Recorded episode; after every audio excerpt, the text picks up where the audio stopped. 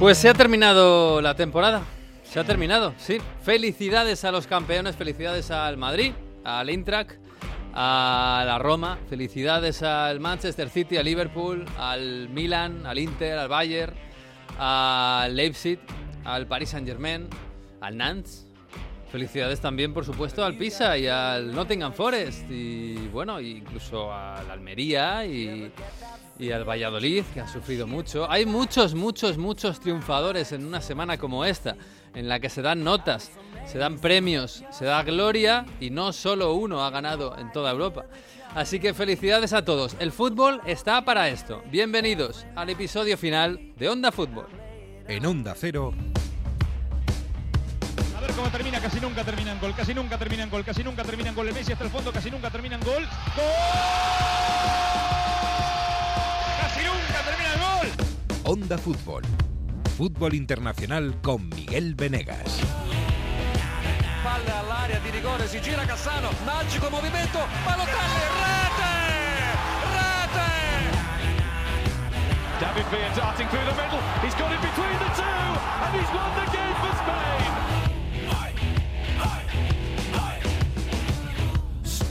Pues sí, a algunos nos da pena, la verdad, que se acabe el fútbol, aunque el verano pues es muy jugoso y está ahí a la vuelta de la esquina y hay mucha felicidad en el ambiente. ¿Cómo está Madrid, madre mía? ¿Cómo está Frankfurt? Van a vivir una, una Supercopa de Europa dentro de nada, porque dentro de nada esto vuelve a empezar. Pero esta semana es para celebrar y para hacer balance. Hola, Jesús López, muy buenas. ¿Qué tal? Muy buenas, ¿cómo estáis? ¿Qué tal ha sido la semana? Bien, regular, mal, horrible o como la mía, que no había vuelos para volver a París, de París y me he tenido que quedar en París casi, Vaya, encarcelado en París No. estoy. Me he tenido que quedar aquí unos días más. ¿en serio? Eh, Tomando café. Yo te maldigo, British Airways, Ay, yo te Dios, maldigo. Estás tomando Me han obligado incluso a ir ayer a Roland Garros, imagínate, a ver ¿En Alcaraz. serio? Es horrible. Qué Por favor, gentuza. salvadme. De verdad, por favor. Ahí tomando tu café olé delante de San Denis, ¿no? Ah. La basílica. Ay, de verdad. Ayer, ayer desayuné delante de la Basílica de San Denis, sí. De verdad, qué, qué- qué asco. Hola, Mario Gago. Muy buenas. Oe, cuánto velo, eh. Y este- Cuando va al estadio. Y este, fíjate, ¿qué, qué andas? ¿Qué pasa? ¿Te, te has tirado al Po al final o para celebrarlo el Valladolid o no? Eh, Es que lo he- está Vin Diesel grabando aquí Fast and Furious 10 y, y Y digo, te han confundido con él por la calle, no me digas más. digo, si él se tira al río con un coche, yo también me tengo que tirar para celebrarlo.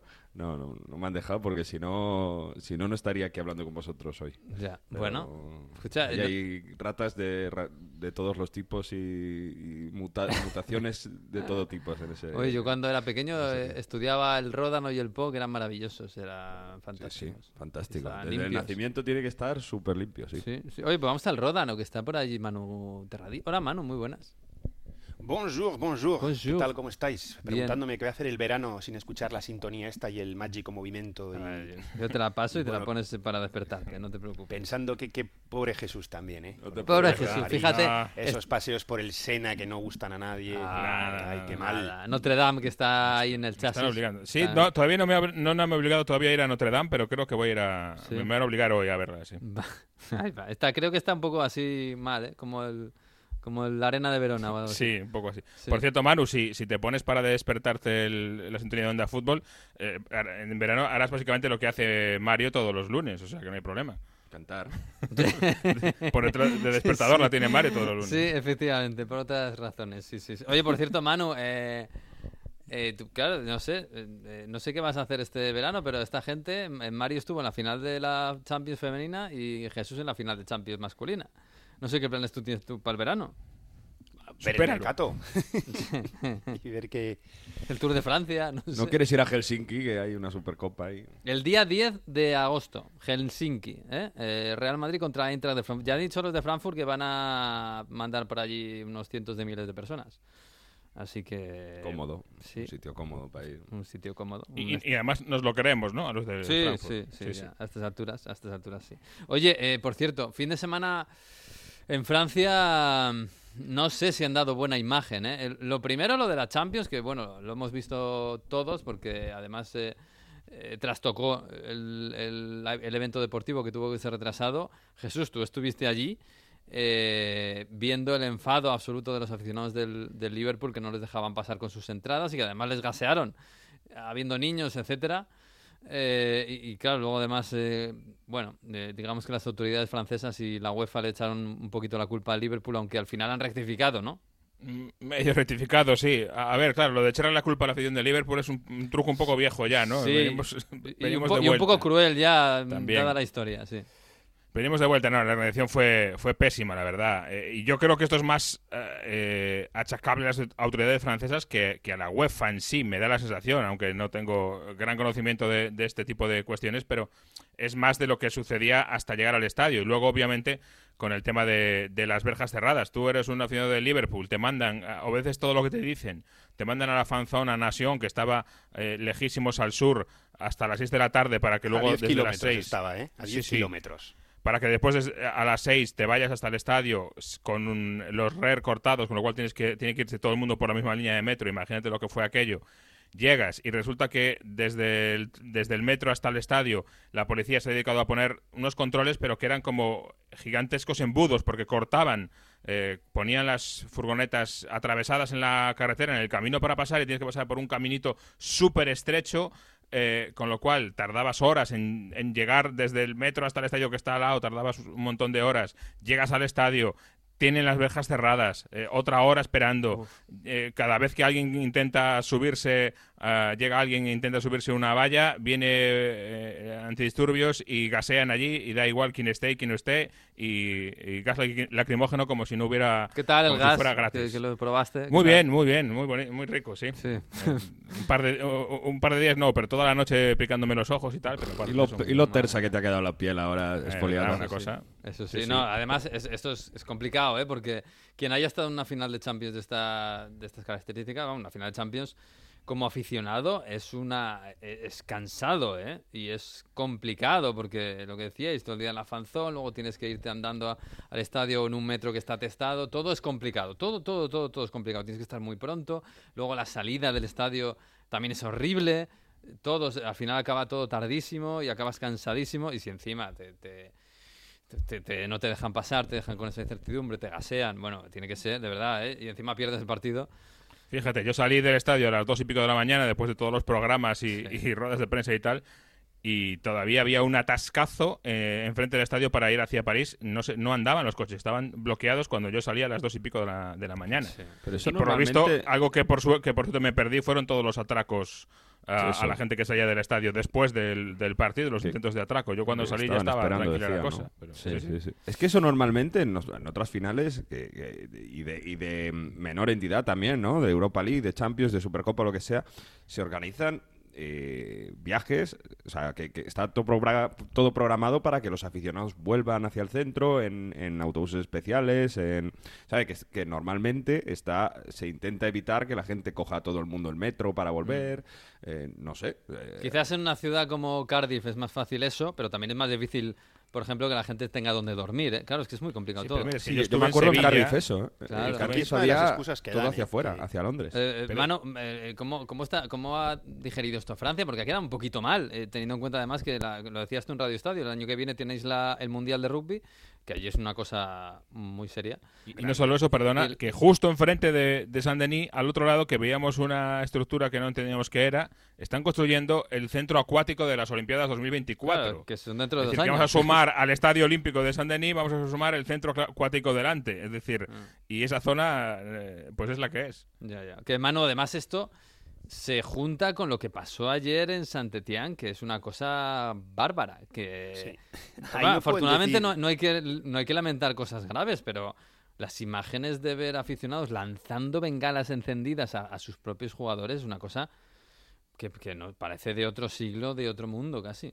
Sí, pero eso también es culpa de los aficionados del Liverpool, ¿eh? que vinieron al partido también Sí. sin entradas. No, a ver, la imagen eh, es, es, mm, eh, bueno, dramática la, la que ha dejado. La- la- se echó la culpa a los, eh, a los aficionados de Liverpool solo por, por rematar esa primera parte sobre la final. Luego se dijo también que, claro, que es que han tenido menos tiempo para, tener- para preparar la final y que eso afecta.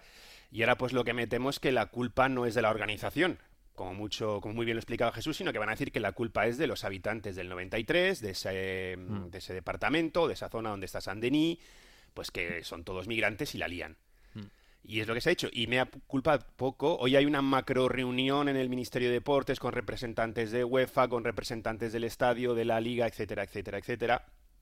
Pero a ver qué salen claro. Eh, yo creo que nadie va a querer aceptar la culpa porque el mes que viene hay elecciones legislativas y nadie va a decir que esto ha sido culpa mía. Y ya lo de ayer, pues es un poco una imagen más, eh, porque no sé si os ha sorprendido de verdad, ¿eh? O sea, Hombre, a, a mí porque que, no es la que hay- primera vez que que ha haya invasión esta de campo, que haya disturbios. Bueno, hace nada hemos visto en, en Milán la semana pasada nos contó Mario lo de lo En que Reggio pasó Emilia, en sí. Reggio Emilia, en- en- incluso en Manchester, en el Etihad No, pero- Stadium, se vieron esa imagen de la gente encima de los, de los- del larguero y rompiéndolos es muy pues bueno, No, pero estuvo fea, pero claro, lo de, lo de ayer hagamos, eh, pero haced un poco de memoria. Bueno, ayer hay una parte, más allá de la invasión de campo, en la que se ven las imágenes como van tirando las bengalas contra Claro. la entrada del túnel de es vestuarios. que podía haber, podía haber habido una desgracia ahí. O sea, es que iban corriendo tirando las bengalas. A- vamos a hacer un poco de memoria. Eh, Niza-Marsella. Partido interrumpido, Mm. bueno, suspendido finalmente por toda la que se lió, invasión de campo, etcétera, etcétera. Olympique de Lyon, Olympique de Marsella. Partido suspendido también totalmente, después de una hora y media de volvemos a jugar, no volvemos a jugar, por el botellazo a Payet, etcétera, etcétera. Ese infame París eh, Olympique de Lyon de Copa. Tres cuartos de lo mismo. Amén de otros cuatro o cinco partidos que se tuvieron que interrumpir, de forma temporal también por violencia en las gradas. Y ya para rematar lo de ayer, que es el, el descenso de tu club, y esa invasión de campo, bengalas, etcétera, etcétera. Em, renovó el PSG a Mbappé, salió el Tebas de aquí de Francia, ¿no? El, el presidente de la Liga de Fútbol Profesional, diciendo que eso demostraba que esta era la Liga del Talento, que esta era la Liga del Talento, que esta liga iba a crecer. Eh, la renovación de Mbappé era una forma de decir, no, va a ayudar a crecer el fútbol francés. Yo creo que el fútbol francés tiene mucho que hacer, mucho que hacer, porque no ataja los problemas que tiene. Y el problema de la violencia, de los ultras, de- del peso que tienen los ultras en el día a día de los clubes, simplemente no se decide atajar, tal vez porque no puedan, porque no tienen herramientas, los presidentes, la liga. Hombre, me imagino que es un grande. trabajo de, de años y también es un, Eso pasa en una Italia negligencia también. de años. Quiero decir que esto no es, no sé, de la noche a la mañana no lo van a solucionar. Claro, pero si, Y si no en no España llegas a la orilla. Y si no Sí, empiezas sí. nunca, no acabas Claro. nunca. Sí, Claro, sí, la claro. imagen de este año, ahora cuando haces memoria y ves todos los partidos que ha habido en Francia, dices, madre mía. Sí, es verdad Yo que en, que- en 2022 no ha pasado tanto. O sea, no- nos llevamos a la cabeza, las manos en la cabeza casi cada semana o cada dos semanas en, en el primer tramo de la temporada y luego parece que se había calmado un poco la situación, pero es evidente que en Francia hay un problema con los ultras, con la violencia en el fútbol, bastante grave. Creo que eso en España es una de las cosas que se ha hecho muy bien en el fútbol, ¿eh? quitar poder a los ultras, ¿eh? sobre todo si miramos atrás hacia los años 90 y demás. ¿Os Y si, miramos se a, cayó y la- si miramos a los grandes clubes, ¿eh? porque es verdad Claro, que en- este caso Barça y Madrid lo han hecho muy bien. Y- No, y no así el Atlético. ¿eh? Amigos. Ya, ya. Bueno, pero eh, creo que aún así tienen mucho menos poder que una curva del Milan que, que creo Sí, que, que es- habéis visto la, la seguridad de, de Reggio que os contaba la semana pasada, ¿no? Como amedrentaban a los jugadores, dando, a los, a los eh, seguidores dando puñetazos y demás para que se salieran del campo. Mm. Eh, creo que eso el Frente Atlético o, o alguna otra curva en España que también tiene, bueno, pues no se llega a ese nivel. Creo que eh, se ha quitado bastante poder a los ultras en, en el fútbol en España y creo que es el camino a seguir, pero es mucho más complicado sobre todo yo creo en Francia y en Italia, bueno, en Inglaterra también, pero yo creo que en Francia y en Italia donde tienen un poder, ¿cómo puedo decir?, político o, o poder dentro del club bastante importante. No, Sí, y una eh. cosa solo, que decías que esta segunda eh, vuelta en Francia no había habido tantos problemas. Eh, prácticamente semana sí semana también salían las famosas órdenes prefectorales que prohibían a los eh, aficionados de los equipos visitantes viajar. Es decir, cada semana prácticamente uno o dos partidos no había aficionados visitantes por riesgo a esto y lo tenían que hacer. Y a los aficionados del Olympique de Lyon se les prohibió viajar toda la temporada y, o sea, que, que han sido pequeñas medidas Sí. que han impedido problemas, pero que ya el hecho de que tengas que prohibir a aficionados viajar ya queda bastante, bastante claro. Sí, es un mal síntoma. Esto, es- esto pasa en Argentina también, que, no, que, que muchas veces no dejan viajar a las aficiones contrarias porque hay problemas. Y si hay problemas, pues ya, ya es un síntoma terrible. Muchas veces no siempre. Sí, sí, siempre, está siempre. prohibido. Está prohibido. Eh, bueno, que ayer hubo celebraciones, ¿eh? No sé si habéis visto la tele. En las calles de Madrid estaban llenas de gente. La Cibeles se le puso una, bande- una bufanda del Real Madrid. Pero también en otras partes del mundo, ¿eh? club in the world, this world, would have hoped that to lose the Champions League final 94 and the people arrive here in the straight down. the Este señor, este señor rumboso Jesús es Jürgen Klopp. Sí, no es David Guetta en, su, en su último gig, es, eh, eh, Jürgen Klopp, la celebración del Liverpool ha sido absolutamente espectacular. Porque estaba preparada eh, con fuegos artificiales en el centro de Liverpool, pero no solo eso, sino porque estaba llenísimo de gente el centro de Liverpool. Eh, vamos, eh, yo creo que han hecho flashback, han olvidado exactamente los últimos 40, y- bueno, la última semana, mejor dicho, la han, olvidado de- la han borrado de su memoria y han celebrado igualmente. Yo, el único detalle que me pude fijar fue que en el autobús, eh, en la parte delantera, ponía Champions y, y había las siluetas de las dos copas. Ahí en ese recuadrito había sitio claramente para cuatro copas, Ya. pero solo se veía la sil- silueta de dos. Pero al margen de eso y alguna cara rara de Mané también, que Mané tuvo un rato de... de Sí, ha habido mucho meme con la cara de acelga de Mané. Claro, pero es verdad que también si estás dos horas en la calle ahí celebrando, en algún momento, no sé, igual... Claro, las fotos son así, te pillan un Igual te acuerdas de que, ostras, pero ayer habíamos jugado un partido entonces o no, que se me había olvidado, ¿sabes? Estaba pensando en eso en ese momento. Vale, vale. Aquella ocasión que tuve, ¿la, la marqué o, eh, o hubo un portero que apareció volando? Sí, no, No sí, me sí. acuerdo. De Y- todos y la modos, envidia que tienen que sentir los aficionados de otros clubes de ver eso, ¿eh? de ver esa comunión Sí. aficionados. eh, Oye, yo de ayer cuando lo, cuando lo contábamos en Radio Estadio me miraban algunos compañeros diciendo, pero esta gente qué hace, que ha perdido. Y yo, y yo les decía, a ver, pero ¿cómo no van a celebrar una temporada así? Que han ganado dos copas y, y han llegado a la final de Champions. Es que es- está Claro, muy el bien. momento no es, no es bueno, pero yo creo que, fíjate, eh, eh, envidia más que aficionados de otros clubes, yo creo que deben tener los jugadores de otros clubes. Ah, también. Porque vienes de perder la Liga y la, y la Champions y te metes en el bus y te montan esa. Sí, yo sí. creo que la envidia tiene que tener los jugadores de otros clubes. Esto, se ha, esto ha pasado en la Juve, por eh, la final de Mira de Cardiff que hablábamos, doblete ganado, no se celebró para concentrarse en la final y se perdió la Champions y no hubo celebración porque quedó ese amargor. Así que... o- Pues a mí me parece bien, de verdad, me parece fantástico. Hay que celebrar lo que Yo también, has ¿eh? conseguido, lo que has ganado, sí, sí. claro. Me, Que- me parece bien si consiguen sacarlo adelante y que vaya la gente. Entonces sí, fantástico. Hombre, Pero claro, si, si te- tienes te- a la gente fastidiada. Claro, ¿no? te, te arriesgabas a que te digan, a que alguno diga, oye, tú, eh, ¿cómo has fallado seis delante de Courtois solo, sabes? Ya, es sí, decir, sí. pero no, no ha pasado con lo cual. Entonces, bien, porque se supone olvidar la final es como un ejercicio colectivo de amnesia, ¿no? De que hemos perdido la Liga de la Champions y, y yo creo que es de vacaciones con mucho mejor de boca. Se van a ir ahora los, los jugadores del Liverpool con una mentalidad mucho más positiva a las vacaciones que, que si no se hubiera dado el día de ayer, solo directamente irse desde, la, desde mm, París a, a su sitio de vacaciones. O sea que Desde desde luego. ahí acierto completo de club para mí. Sí, sí, sí, sí, sí. Y Ah, bueno, Es seguramente... más una celebración de nos vamos de vacaciones, ¿no? Hemos terminado la temporada. La fiesta a fin de curso. Sí. sí. Con un, pero además con un muy buen ambiente, es lo que digo, una, una comunión. Y además estaba también el club. equipo femenino, que, que ha sido también campeón. O sea, que también es una... Bueno, un homenaje final de temporada. Claro, sí, sí. Aparte, yo lo que digo es que hay, hay tan buena relación, me da a mí la impresión. El club juega bien, el club es competitivo, los aficionados están contentos. Eh, Klopp eh, está demostrando que es un entrenador magnífico, ya no solo desde el punto de vista deportivo, sino la, la forma en la que hablan, las ruedas de prensa y todo. Yo creo que dicen, bueno, hemos terminado. ¿Qué hacemos? Pues vámonos a celebrarlo, que se acabó la temporada. Fíjate cómo ha sido la, última semana. Sí, acaba, acaba, perdón. No, no, sí, era eso. Digo, que vamos a celebrarlo, que hemos terminado el trabajo y todos contentos. Y ya veremos el año que viene. Fíjate cómo ha sido la última semana para Liverpool. Eh, lo del sábado ahora lo comentaremos, pero fue como fue. Pero es que el, el día ante- la semana anterior con la Premier, Salah, cuando marca su gol, pensaba que era el gol que le daba la liga al Liverpool. Porque hacía poco le habían dicho cuando entraba desde el banquillo que Que iban perdiendo el- el 0-2. City perdía 2-0. Eh, eh, Entonces él marca su gol y lo celebra como loco, pensando que es el gol de la liga para Liverpool. Y se abraza a, la- a los aficionados en la grada y, y pregunta, ¿cómo van? ¿Cómo van? Y le dicen 2-3. y claro, así fue. Él pensaba que había marcado el gol de la liga. sí, o sea, sí, que sí. imagínate.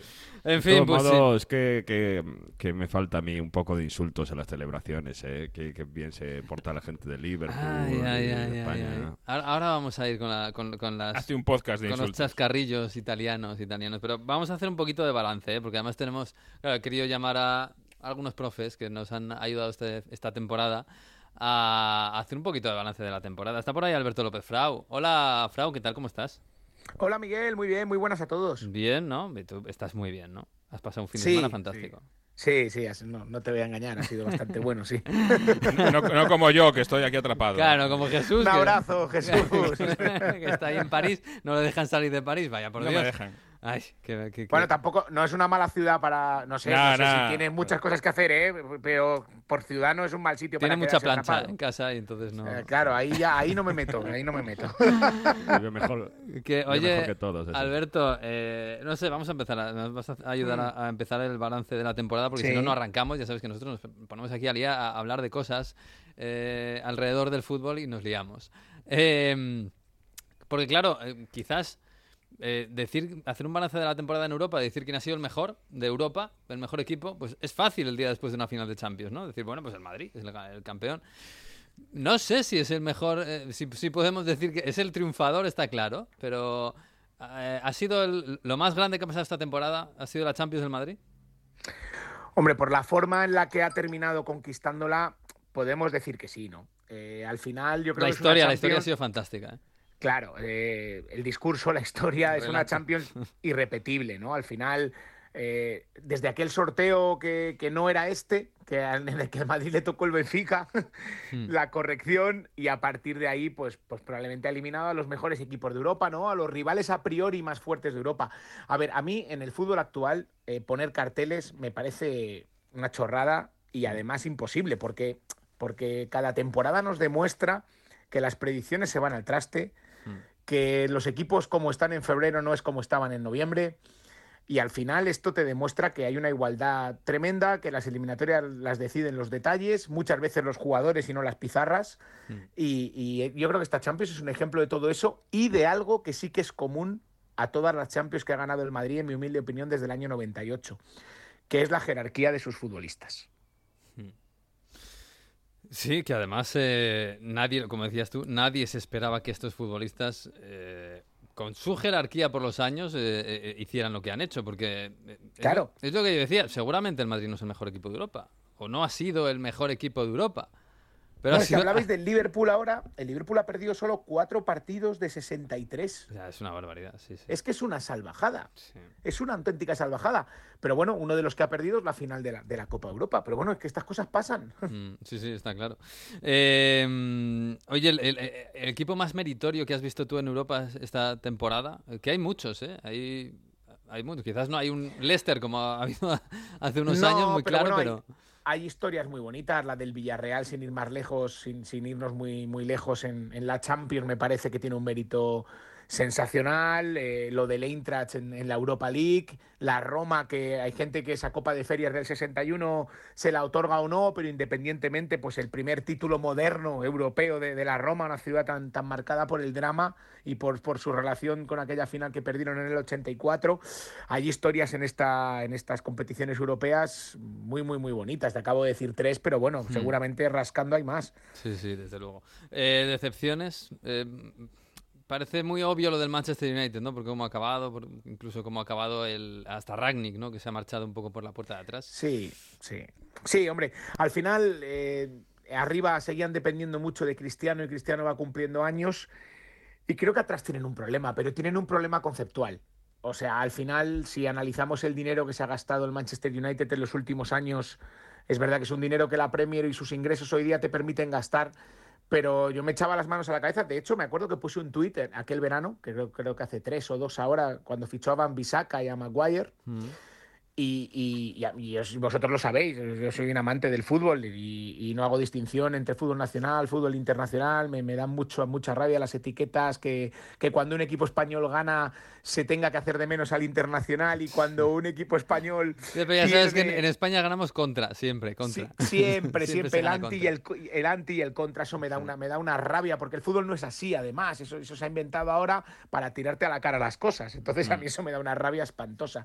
Pero sí que es verdad que, que- que a mí me dejaban muchas dudas, y te digo Van y Maguire por decirte dos, pero esos dinerales indecentes que se pagaron por futbolistas que pienso que no lo valían, entonces al final te genera una falsa sensación de, de poderío, que después es verdad que en Europa muchas veces te pasa factura, y yo creo que hay un poquito de todo eso en, en- en el Manchester United, porque de medio campo hacia adelante tenía un equipo ilusionante, no sé si coincidís, pero, pero creo que de medio campo hacia atrás era, era otra cosa.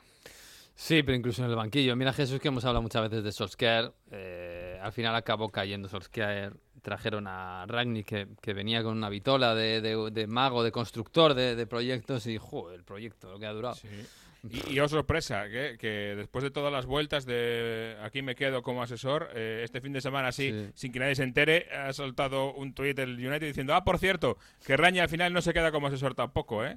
Así, en medio de la, de la final de la Champions soltaron el, el tuit. Sí. Va a O entrenar sea, a Austria, ¿no? Sí, sí, Sí, sí. se supone Sí. que sí. Sí, lo pero que es pasa que es que hasta, sí. hace, hasta hace dos semanas decía que no, no, yo entreno a Austria, pero me quedo como asesor también. A los Que no hay ningún ti, problema. bueno, dos clubes y selección. Sí, claro, asesor al final es que te llame y te digan que esto te parece bien o qué hacemos con esto. Que, que es bastante jugoso, pero bueno. ¿Cómo tiene que estar ese equipo, por- ese club por dentro, eh? Madre mía. En fin, bueno, em, y, y del futuro qué? Del futuro inmediato. Ya sé que, joder, igual es demasiado pronto, ¿no? Pero bueno, ayer el Madrid estaba diciendo que ahora vamos a por la decimoquinta. Así que la exigencia Bueno, se renueva. Sí, es, el- es el ADN del club. A ver, al Madrid le han salido bien varias cosas. Eh, una ha sido la apuesta por los jóvenes, eh, por el talento joven. Es verdad, porque no olvidemos que el Madrid desde 2018 que gana la decimotercera, pues son cuatro años que podíamos denominar una transición, en el que ha habido dos ligas, es cierto, y ha jugado no solamente esta Champions que ha ganado, eh, ha jugado unas semifinales y ha jugado eh, el año pasado, o sea, con un equipo que probablemente no estaba diseñado para ganar la Champions, ni el de la temporada pasada ni el de esta, aunque en el Madrid siempre se considere una obligación. Entonces eso le ha salido muy bien y le ha permitido que jugadores como Vinicius, Rodrigo, Valverde, ahora Camavinga, pues parece que dan ese pasito adelante y ahí sí que son insultantemente jóvenes. El problema lo tiene el Madrid, tú lo decías antes, Miguel, en la jerarquía de los futbolistas que han marcado la diferencia. Eh, me estoy pensando en Luka Modric, estoy pensando en Karim Benzema principalmente.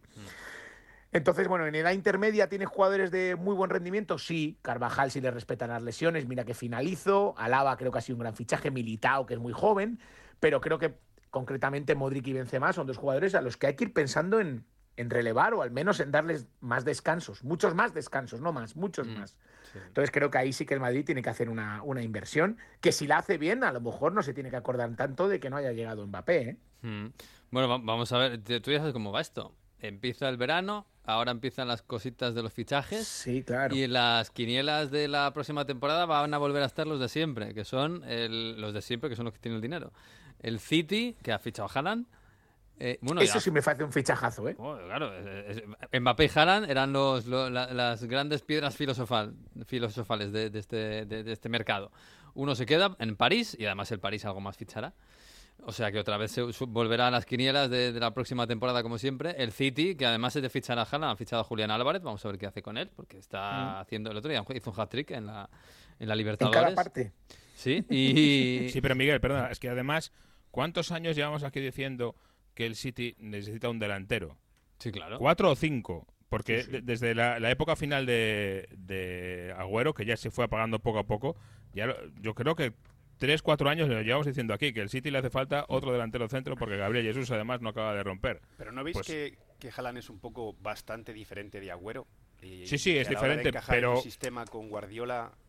no sé, Yo creo que Guardiola tiene cintura y lo ha demostrado de sobra para adaptar un poco. ¿eh? A mí me da la sensación, eh, le importa más el perfil que, que no adaptar. Porque eh, se ha adaptado a Agüero, se ha adaptado a jugar sin delantero, que es lo más complicado de todo, y lo ha hecho fantásticamente bien. Y ahora que va a Mm. tener un delantero, bueno, yo creo que, que es mucho más fácil esto que lo de los dos últimos años, ¿eh? que encontró la fórmula.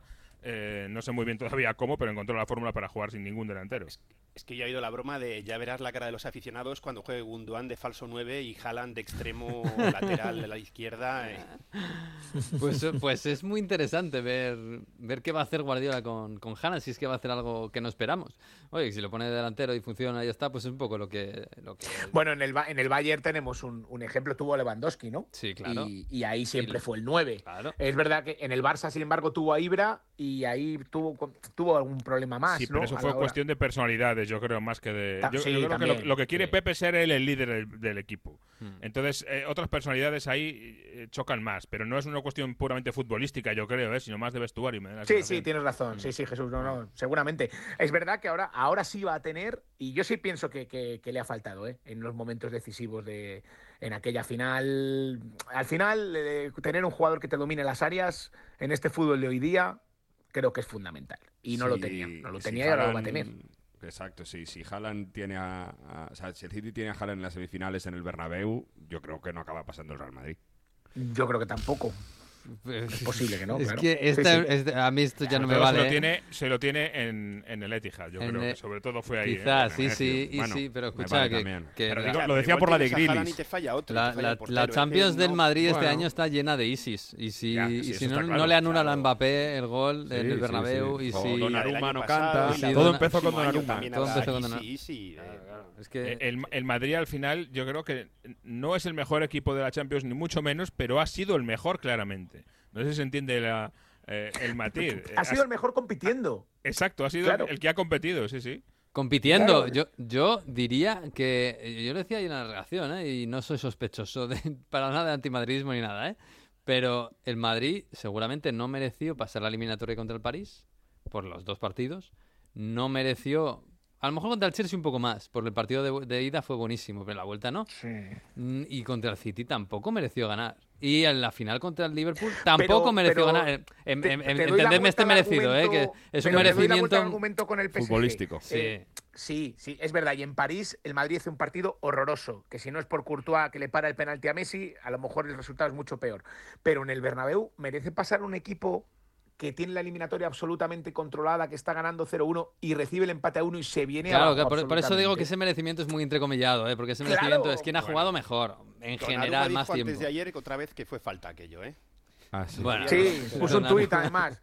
Pero bueno, le deja muy mal lugar el día que lo pone. ¿eh? Oye, qui- Porque quiero... Fijaos una cosa, perdona. No, pero eh, una, una- bueno, eh, dale, dale, Jesús. Sí, no, decía, el Madrid ha tenido muchas eh, eliminatorias este año de Champions que no se pueden explicar y que no es nada fácil de explicar.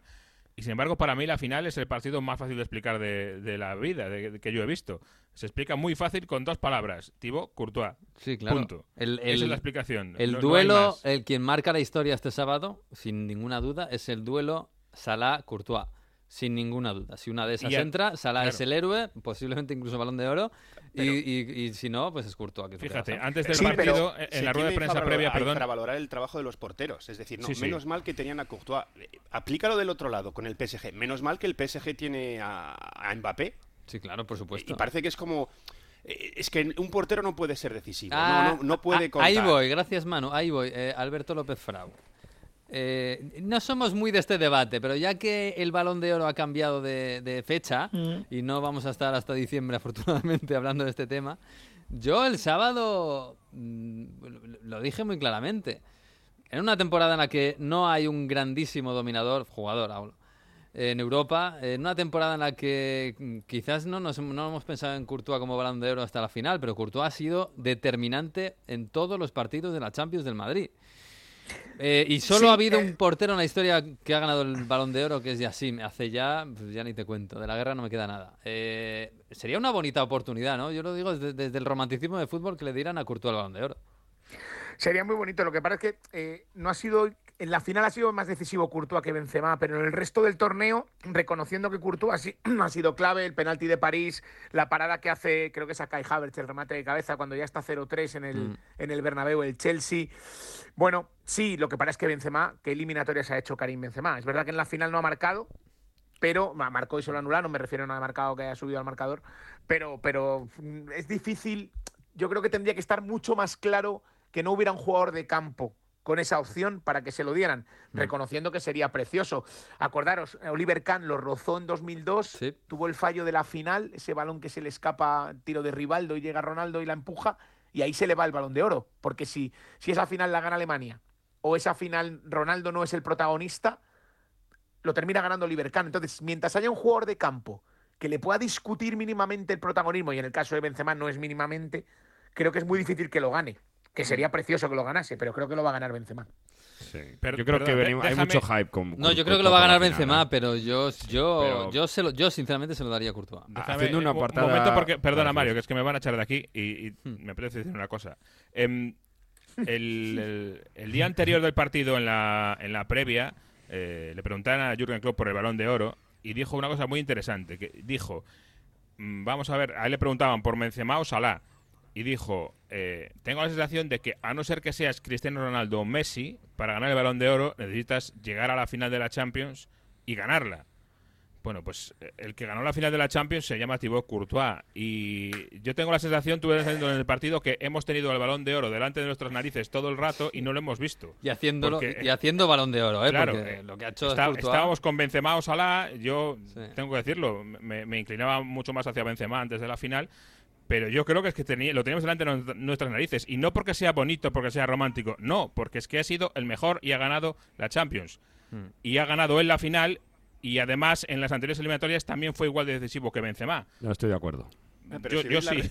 La Porque- referencia contra- porque- balón de oro, en teoría, los contra el City- cuentan mucho menos, ¿eh? Con- con- contra el. City también hizo Puede paradas en la primera, en la primera, o sea, en la ida, contra el PSG en la ida y en la vuelta, Yo contra me el Chelsea acuerdo- en la yo vuelta. me acuerdo de y además es que la final que eh, no es que haya marcado dos goles, es que la final ha salvado seis o siete. Así Eh, que- eh, No, no, no, la la final- final, la final es la mayor exhibición de un portero Claro, en al- una final que yo haya visto jamás. En la final, Carlo Ancelotti estaba sentado en la sala de prensa y llegó Courtois para Mm. sentarse a su lado y Carlo Ancelotti dijo, tú has ganado la final hoy. Sí, Pero sí, no sí, discutiendo directamente. En la Es final es, decir, en la final es No hay nada más, es nadie ha sido más decisivo en esta Champions que Courtois eh, en absoluto, porque podía haber debate no hasta, hasta En la el- final hasta- sí, hasta la, pero la- pero, bueno, pero pues la final es el partido más no. importante. Pero ya, pero en la- podía en haber cierto debate también, hasta Mario. la semifinal, podía haber cierto debate, pero con la final es, u- eh, es una barbaridad lo que ha hecho Thibaut Courtois. Yo para mí no es por ser por ser bonito ni romántico, es que Courtois ha sido el más decisivo sin ninguna duda, Y, sin el, ninguna y el más regular. y en la liga también, por cierto, ¿eh? Ojo. Sí, sí, sí, sí, para mí sí. Y En con fin. esto os tengo que dejar, chicos, porque Vale, vale, vale. me echan de aquí y me tengo que ir a- encima de la Torre Eiffel a quejarme Vaya de las aerolíneas, a levantar mi puño contra British Airways. Vale, por Dios. Te, te acompañamos en el sentimiento, ¿eh? No, no sufras mucho. No sufriré. Un abrazo. Un abrazo. Chao, chao, chao. Bueno, Alberto, que... diciendo que si hubiese marcado Benzema, yo creo que todo el mundo hubiese dicho, no, no, gol de Benzema. o sea, Sí, porque lo no, teníamos no. en mente todos. Sí, sí, pero es que el- es verdad que la final eso ha cambiado. Que- ha cambiado. claro, la exhibición pero de digo- Courtois ha sido tan brutal y además Benzema A- no ha aparecido. con la exhibición, digo, ¿eh?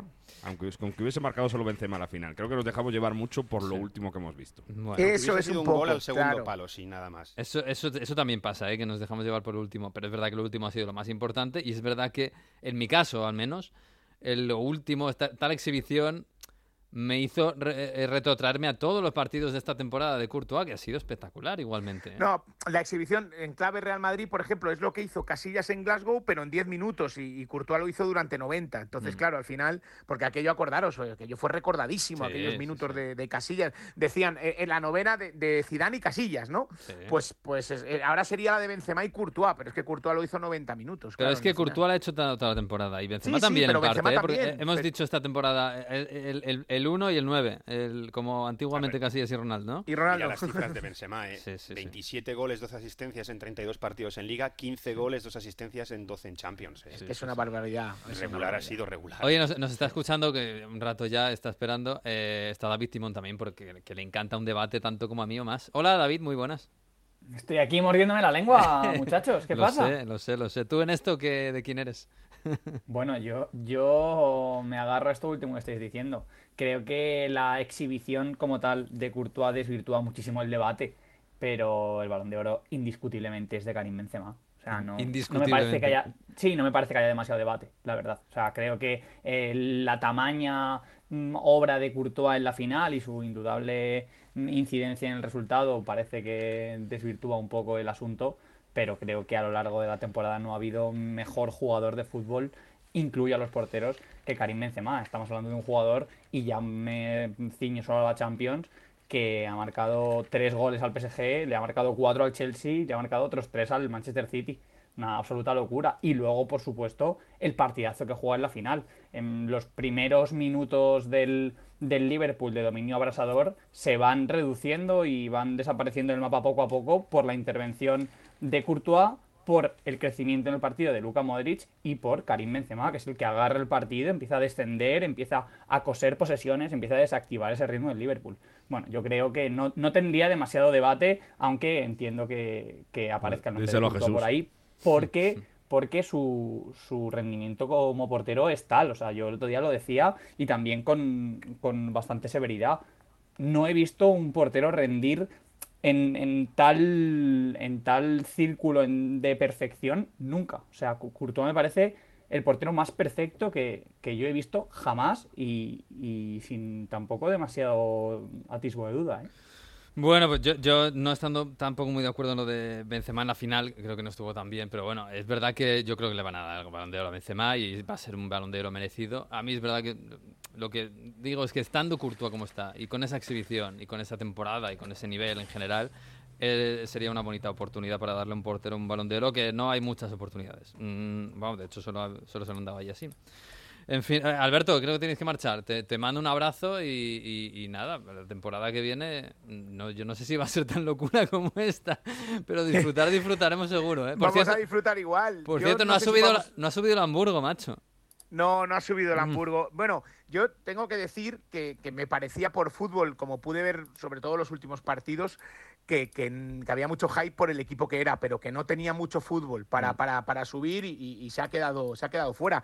Pero bueno, nos ha subido el Forest y, Sí, oh, bueno. Y el Schalke. un campeón de Europa, el Schalke, el Bremen otra vez, un campeón de Recopa. Sí, sí. Bueno, ahí, ahí tenemos cositas, ¿no? Para, para seguir enganchándonos a lo clásico, a lo que nos gusta. Sí, sí, sí. Nada, pues respira y coge fuerzas, que luego vienen curvas. Un abrazo, ¿eh? Venga, estaremos en las curvas. Un abrazo a todos. chao, chao. Que Timón, que, que- que nada, estábamos aquí haciendo un poquito de balance. Yo le, preguntaba lo primero a Alberto López Frau si realmente el Real Madrid es el mejor equipo de la temporada. O ya sé que esto es un es una etiqueta eh, y es, es muy complejo eh, argumentarlo, ¿no? Es el campeón de Europa. Yo creo que no ha sido el mejor en ninguna de las eliminatorias finales de la Champions, pero al final ha, sido el mejor gestionando pues tantas y tantas cosas que hay alrededor de un partido de fútbol que, yo no sé para ti si ha sido el mejor de la temporada en Europa, digamos, ¿eh? De la temporada en general. El mejor, mm, en lo que entendemos actualmente como ser el mejor, no, hay equipos mejores. Pero sí que me, sí que me parece que tenemos que mm, reivindicar mm, al Real Madrid 2021-2022 en su justa medida porque eh, se ha ceñido mucho a los valores que hacen de este juego, del deporte en general, un espectáculo universal. O sea, creo que eh, ha reivindicado muchísimo eso que, que hace que el fútbol haya conectado durante tantos años con tanta y tanta gente. El, el Mm, relato es insuperable, es lo que decía el antes, relato, el- pero en la épica, la improbabilidad, realmente esa manera de, de luchar contra las lógicas de, de las eliminatorias y del propio juego, porque yo sí te lo compro, se estaba escuchando, y sí que creo que el Real, que el Real Madrid ha competido peor que sus rivales en general. Eh, no te voy a decir que haya gestionado los partidos peor, que haya merecido mm, perder o pasar. No hablaremos de merecimientos ni de justicias, porque en el fútbol mm, no sirve de nada. Mm.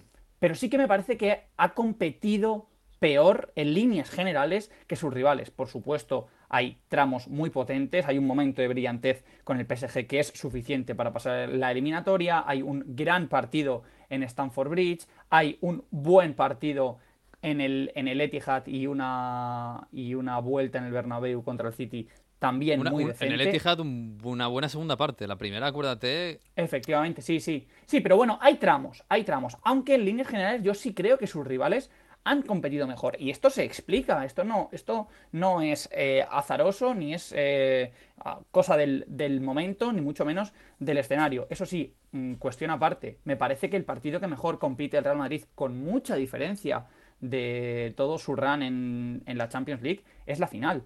Creo que, que es el partido que el Madrid globalmente mejor juega y más posibilidades tiene de ganar, más allá de lo que pueda parecer en, en, bueno, ese, esa loa a, a Thibaut Courtois. Creo que el Madrid sí que juega el partido que quiere jugar durante muchísimos minutos, durante muchísimos minutos. quizás más fue el, allá de- el más tranquilo. pero- O sea, que, Dime, dime. que- que po- podemos analizar la- la- todas las paradas de Courtois, todas las ocasiones que tiene el Liverpool, pero es verdad que es el más tranquilo que tiene el Madrid en, en esta Champions. En Madrid leía un, me parece que es un hilo de, de David de la Beña el otro día por, por Twitter y, y me estoy, acer- estoy muy de acuerdo en, en un- una cuestión que comentaba que radica en que el Madrid juega con Courtois. O sea, el hecho de que Courtois pueda parar esos balones pertenece a las lógicas del Madrid.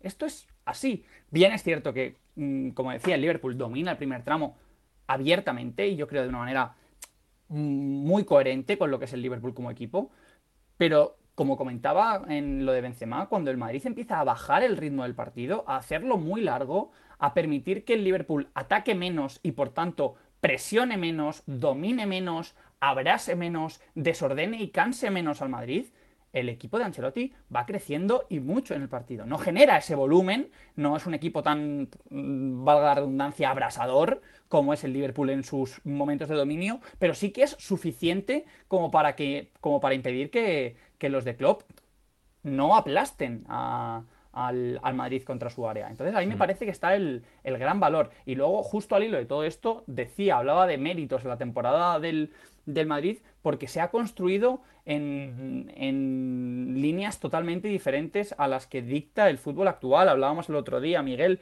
de la americanización del fútbol europeo y de la Superliga prácticamente, que es en sí misma la, la Premier League, con, con tres equipos perfectos que son el City, el Liverpool, el Chelsea, que tienen absolutamente todo a su alrededor, desde dinero, recursos, banquillo, jugadores, infraestructura, incluso historia, lo tienen absolutamente todo a su alcance, además de una competición, por supuesto, que, que es un producto realmente inmejorable. Y el Madrid, que, que, ha venido desarrollándose por otro camino, con un Ancelotti que es un entrenador totalmente diferente a los que están marcando la forma de jugar y la forma de construir equipos y modelos en, en Europa, le ha dado la, la vuelta a, todo esto. Entonces me parece que por ahí hay un, un, punto de mérito, ya digo, que está incluso por encima de lo que comentábamos, eso de, del relato, de la epicidad, de la espectacularidad. Realmente me parece que es una Champions League que ha enganchado al fútbol a mucha gente como, como, espectadora que no tiene demasiado interés en el deporte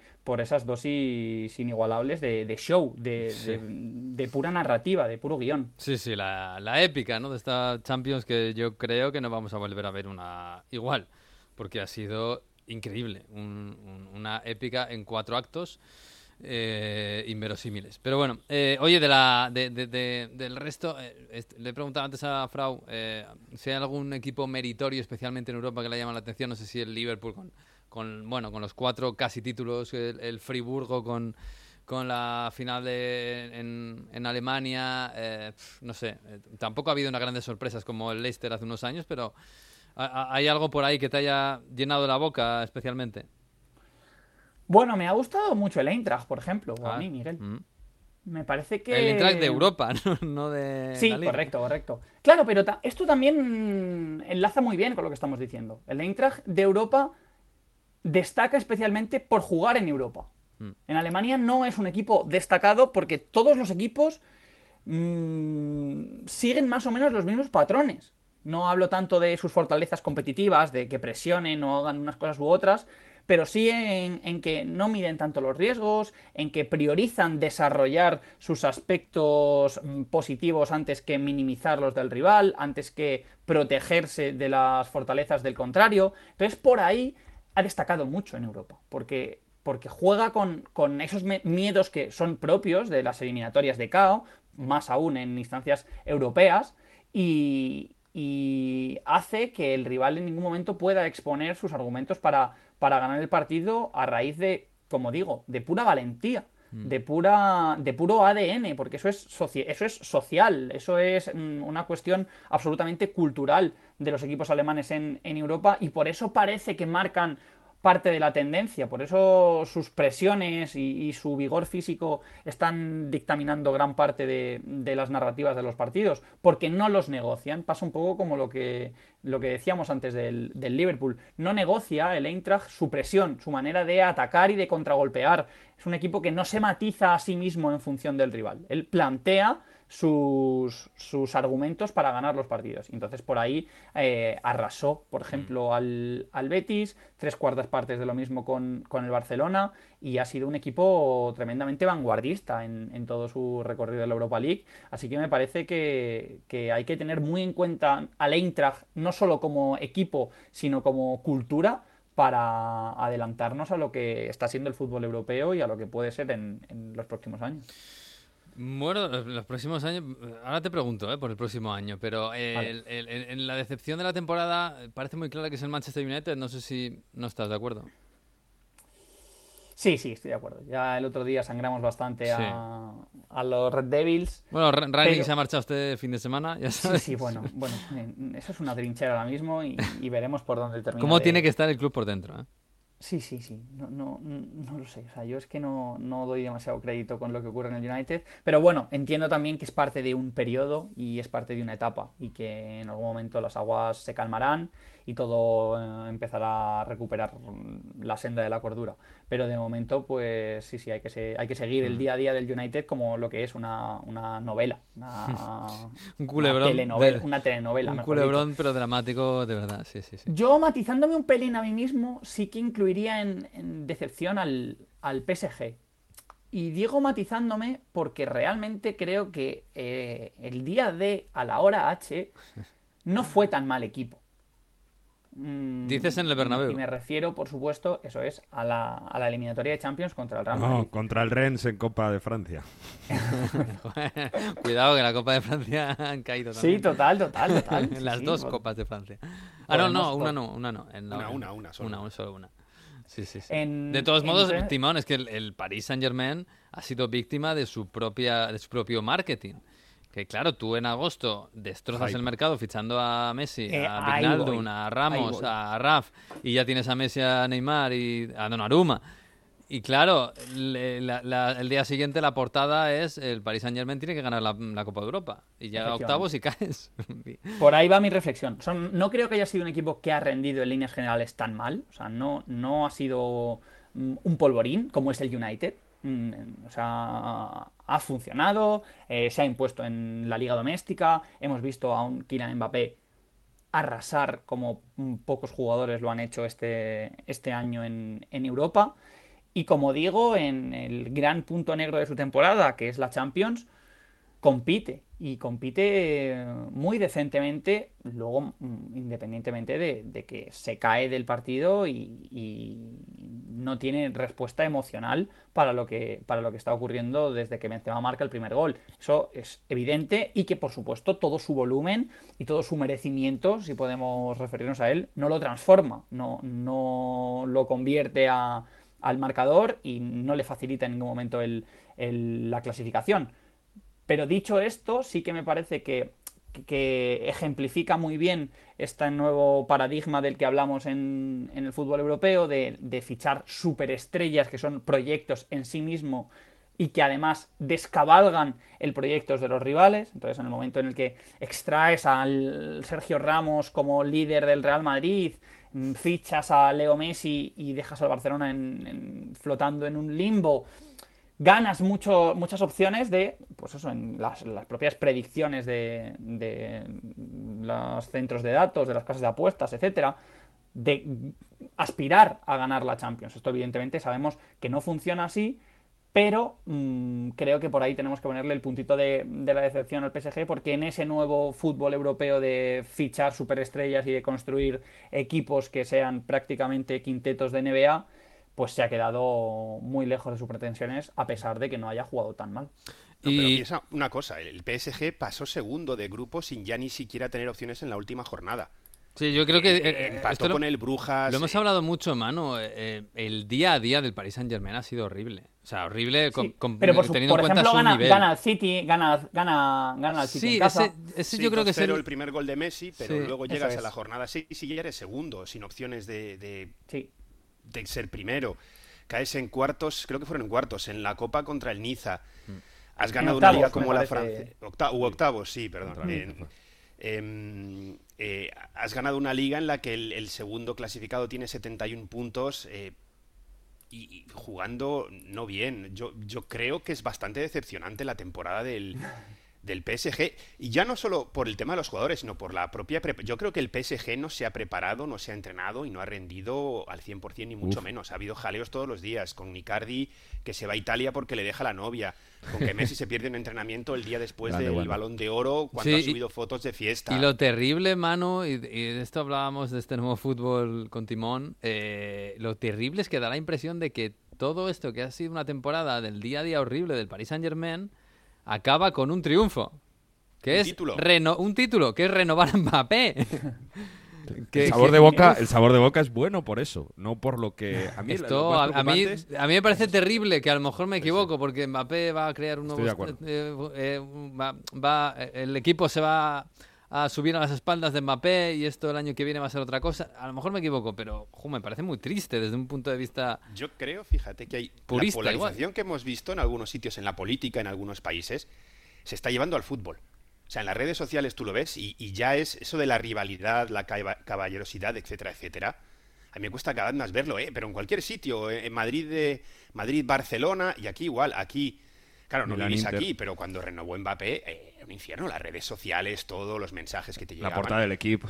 y, y- y- y metiéndose con los medios españoles diciendo, ah, siguen hablando de Mbappé cuando ya ha decidido quedarse, son unos eh, no hombres pequeños que se dice aquí, cosas así. Pero es que ahora es al revés, ha ganado la Champions y el Madrid y ya está, dice, bueno, no, pero Mbappé ha hecho bien, o sea, siguen sacando el tema ellos mismos. Cuando al principio se quejaban de que era el Madrid, es su victoria. cuando Claro, se, claro. Se, se se insultaba a Mbappé, eh, niñato que no viene, no sé qué, no sabe la grandeza del Madrid. Y ahora es al revés. eh, y, y hay un, un nivel de, de polarización, de no saber ver, eh, pero con todo, ¿eh? O sea, hay un... Sí, sí, hay- estoy de están de un subido, por decirlo en... en- en- no, ¿cómo se Claro, pero es que ha empezado ahora Los la época del de, de PSG, esto. claro. Es que ha empezado, ha lo decía Frau, ahora ha empezado otro fútbol, que es el del verano, el de los fichajes, el de, el de la- los cromos y el PC Fútbol. Que, bueno, en principio debería, eh, toda la vida ha sido un medio para tener un buen equipo para el año siguiente, ser eh, competitivo y ganar títulos, y da la impresión de que se ha convertido en una no- otra temporada paralela, la temporada de verano del fútbol que consiste en a ver quién ficha mejor. Y ahí, la- bueno, el año pasado ganó el Paris Saint Germain, digamos, y este año de momento parece que ha ganado el City, ¿no? Porque ha fichado a Haaland. Eh, el verano va a estar calentito, Timón. Y yo no sé ahora mismo. Claro, o sea, ahora se vuelve a, barajar las cartas y, y si vas a las casas de apuestas, seguramente volveremos a encontrar de cara al año que viene ganar la Champions, pues el City, el París, el, el- Con Haaland el City será el favorito de las casas de Claro, apuestas, el, sí. el City y el París estarán los primeros y, y luego pues el Madrid porque es el Madrid y porque sigue teniendo un equipazo y el Liverpool que sigue teniendo un equipazo. Pero bueno, que, que es el otro fútbol. Sí, Miguel, em, es un poco lo que decíamos el, el otro día, sobre todo en relación a que las tornas van a girar en el momento en el que uno de los grandes consiga extraer una de las piezas importantes de otro de sus iguales. Entonces, eso es eh, lo que hace que la rueda gire y que los que están abajo pasen a estar arriba o a la inversa. Por ahí veremos si algún fichaje realmente cambia escenarios, cambia tornas, porque parece que no hay demasiados jugadores a día de hoy que estén en disposición de moverse. El otro día hablábamos de Lukaku Mm. como un futurible, con, con ya en la Juve, con Haaland parece que atado. Realmente no quedan muchos jugadores proyecto.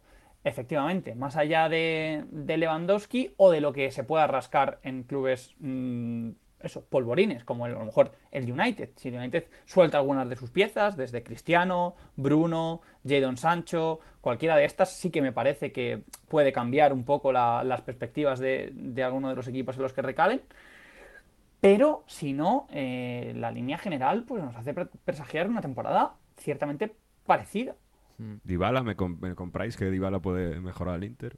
Eh, sí, yo creo que sí, pero de verdad Sí, que tam- yo también te lo compro, sí. Sí, ta- también es un poco incógnita, pero claro, e- es, es, por ejemplo, claro, ahora de lo que queda de- en el mercado, eh, que claro, la semana pasada me preguntaba mucha gente que puede fichar ahora al Madrid que no tiene Mbappé, y, y claro, lo- hay dos nombres que están por ahí, eh, que, que se habla mucho de ellos para cualquier equipo, que son Nkunku y, y Darwin Núñez. Pero claro, son dos jugadores que habiéndolo hecho fantásticamente bien esta temporada, no llegan a, a- a un nivel de, de- Sabes que vas a tener un rendimiento inmediato de crack, no lo sabes, puede salirte bien, puede salirte mal. Y estás hablando de jugadores de entre 80 y 120 millones seguro. Y, y, claro, meterte en ese berenjenal por un jugador que no es que no es Jalano Mbappé, Claro, para cerrar de además lado- a, a Vini y a Rodrigo. ya, además. Que te la juegas ya de una forma que no...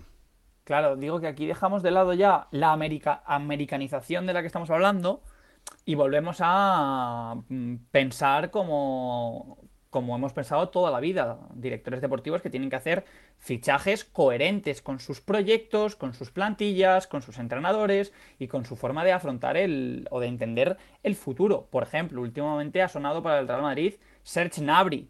Me parece un nombre que está mucho mejor tirado. Eh, que acaba contrato el año que viene y no quiere renovar.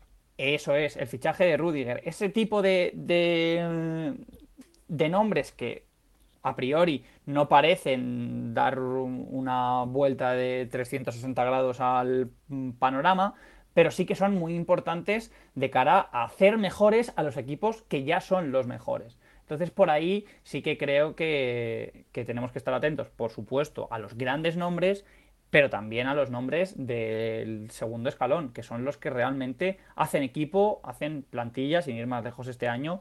El propio David Alaba, por ejemplo, Mm. ha sido un fichajón. Hombre, los fichajes de eh, que acaban contrato eh, siempre han sido muy importantes, pero últimamente más. Que eso, Claro. bueno, el Inter va con eso, con Dybala.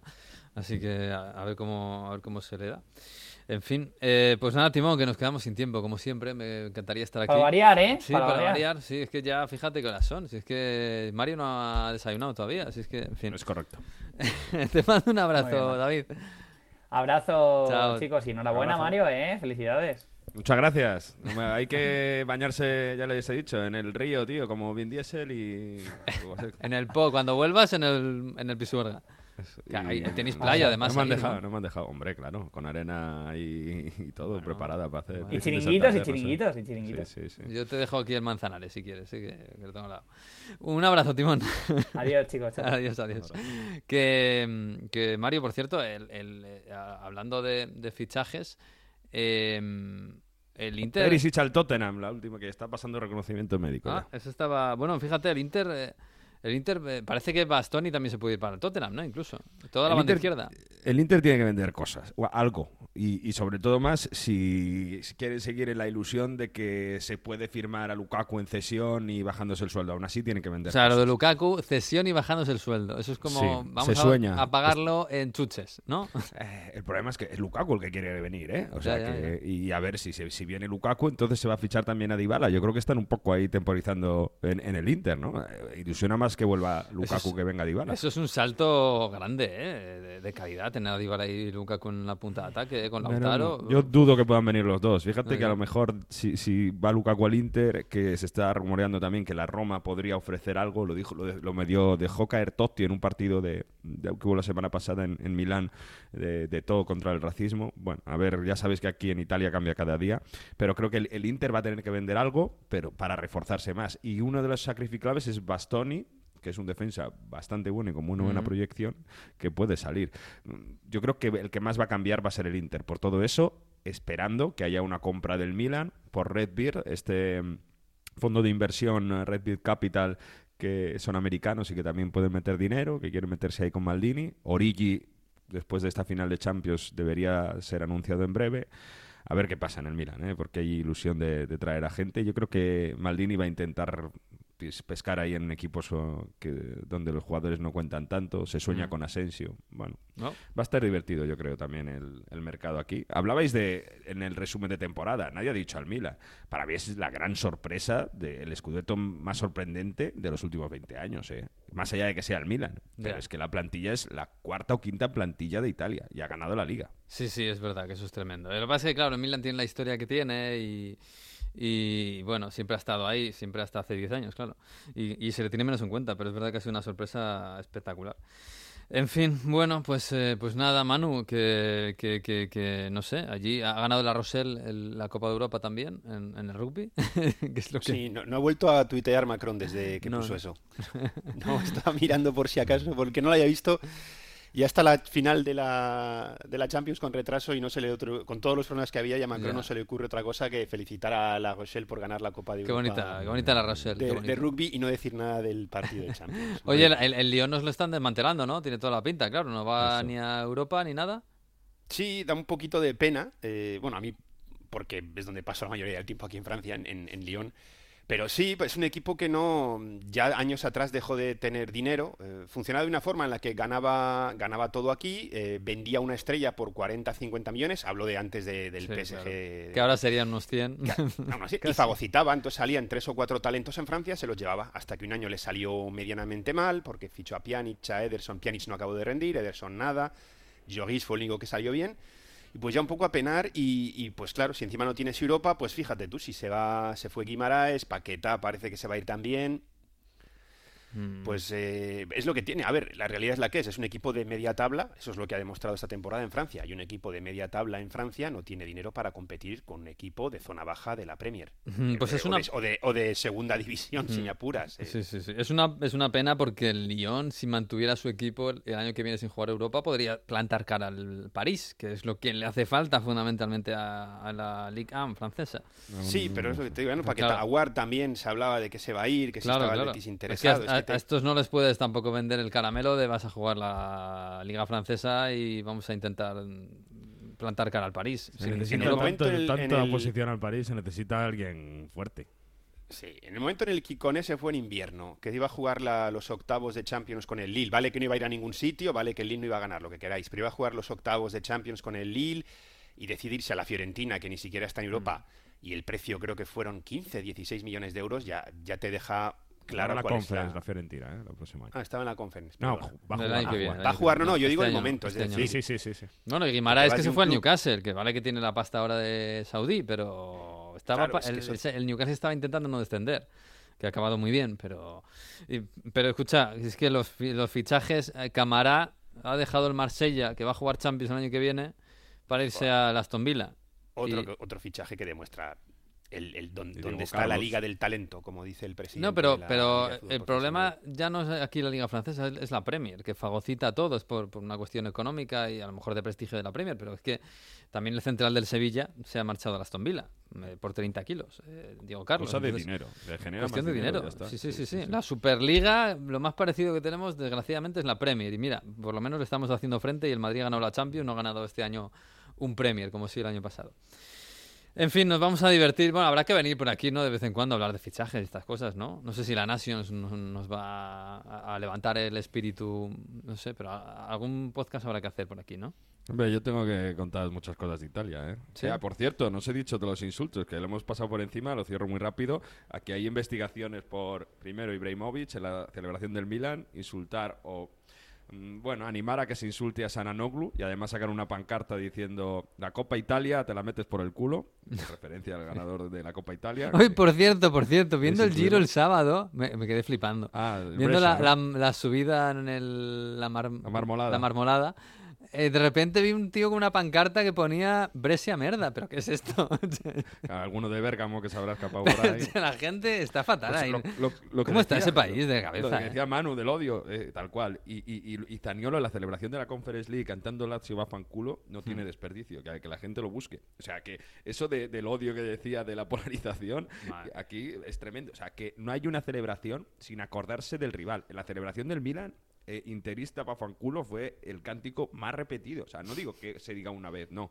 Es que es lo normal es acordarte del otro cuando ganas. Madre. O sea, eh, por eso digo que en España, en Liverpool, he visto a la gente muy normal, sin insultar ni nada. Sí, sí. En fin, chicos, pues nada, que, que de vez en cuando apareceremos por aquí. Podemos fina- ponemos fin a la temporada regular de Onda Fútbol, pero bueno, seguiremos por aquí de vez en cuando. Vamos a hacer un desfile nosotros también, como los del Liverpool. Es un desfile. ver, oye, ¿te imaginas ahí con, a- a- con un autobús descapotable por ahí por, por la Gran Vía? Ah, sería Claro, fantástico. verde, el nuestro verde. Claro, claro. Bueno, nos Que- mando... Que venga Berlusconi con el Monza, por Bueno, favor, que organicen la fiesta. Ha subido, ¿no? Por eso, que organicen la fiesta. Yo con esa fiesta me apunto. Bueno, si no se queda dormido en el palco. En fin, que os mando un abrazo y, y nada, os agradezco toda la temporada que habéis estado aquí y que ha sido fantástico como, como todas. Así que un abrazo y seguimos. Abrazo. Un abrazo a todos también. Y aquí cerramos, cerramos la temporada de Onda Fútbol, temporada regular. Lo de que venga después será pues un plus. Así que agradecemos también a todos vosotros, a los que habéis estado al otro lado, semana a semana. Y prometemos volver. No sabemos cuándo.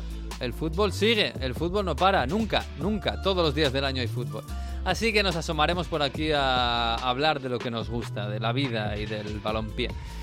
Así que muchas gracias por estar ahí y adiós.